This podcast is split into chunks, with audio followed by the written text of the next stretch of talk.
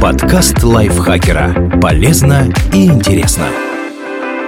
Всем привет! Вы слушаете подкаст лайфхакера. Короткие лекции о продуктивности, мотивации, отношениях, здоровье, в общем, обо всем, что делает вашу жизнь легче и проще. Меня зовут Екатерина Тюрина, и сегодня я расскажу вам, стоит ли бояться желтков.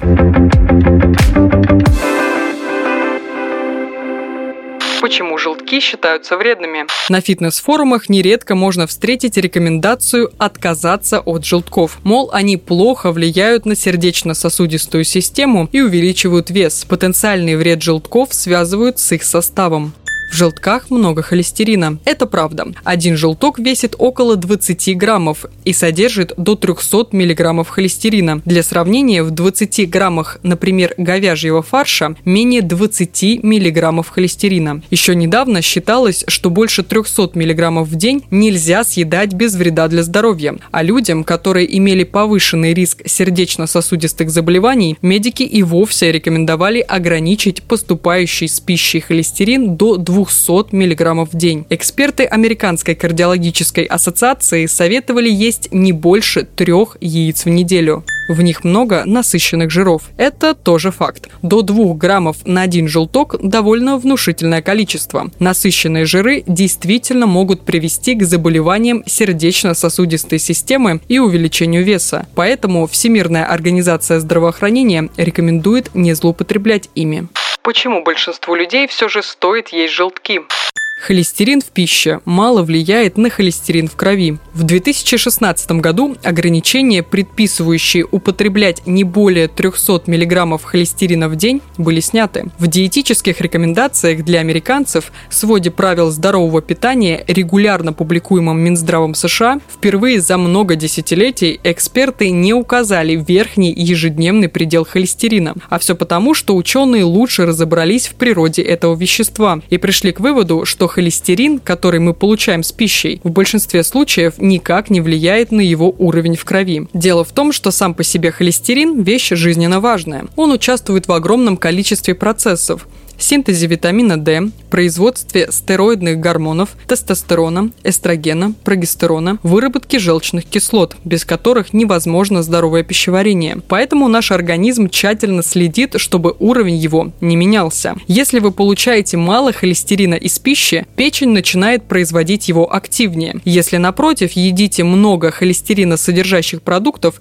печень снижает его выработку. Так что употребление яиц в целом и желтков в частности не влияет на уровень холестерина в крови и не увеличивает риск болезней сердца и сосудов. Мало того, яйца в рационе не вредны даже для тех, у кого уже есть сердечно-сосудистые заболевания.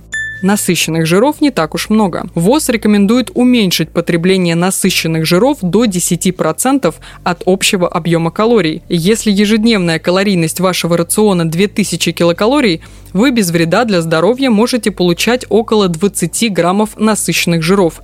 В желтке, напомним, всего 2 грамма, в 10 раз меньше допустимого значения. Для сравнения, в ломтике бекона содержится до 9 граммов, в чизбургере около 10. Если вы хотите снизить количество насыщенных жиров в рационе, лучше откажитесь от фастфуда, чем от полного полезных веществ желтка. А вообще вред насыщенных жиров часто преувеличивают. Куда опаснее трансжиры, которые содержатся в фастфуде, магазинной выпечке и жареных продуктах. Вот от них действительно стоит отказаться.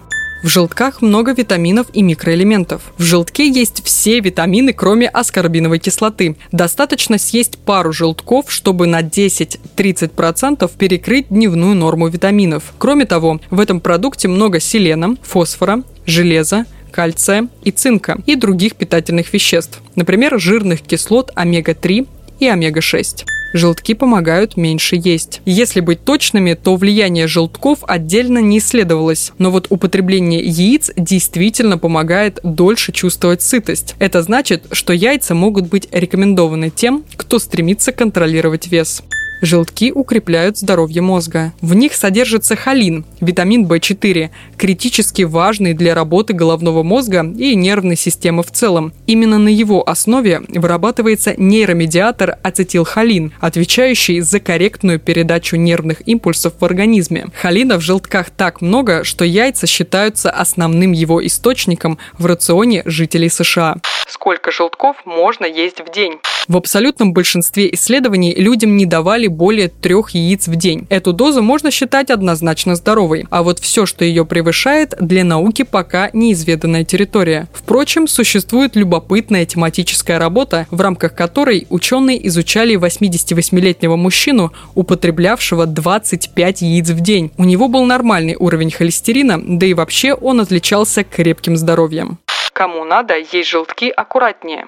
Несмотря на полезность желтков, есть люди, которым действительно стоит снизить количество яиц в рационе или избегать их вовсе. Это те, кто генетически предрасположен к повышенному уровню холестерина в крови, имеет гиперреакцию на поступающий из пищи холестерин, употребляет много жирной пищи и фастфуда. Таким людям необходимо скорректировать рацион, чтобы привести количество жиров к здоровой норме. Имеет хронические заболевания желудочно-кишечного тракта. Желтки просто сложно перевариваются. Также осторожнее с желтками стоит быть тем, кто болеет диабетом второго типа. Если вы относитесь к любой из перечисленных категорий, поговорите со своим лечащим врачом или терапевтом и следуйте его рекомендациям. Спасибо Екатерине Комиссаровой за этот текст и спасибо вам, что прослушали этот выпуск. Не забывайте подписываться на подкаст Лайфхакера на всех платформах, ставить ему лайки и звездочки. Заходите к нам в чат в Телеграм, он так и называется – подкасты Лайфхакера. На этом я с вами прощаюсь. Пока-пока. Подкаст Лайфхакера. Полезно и интересно.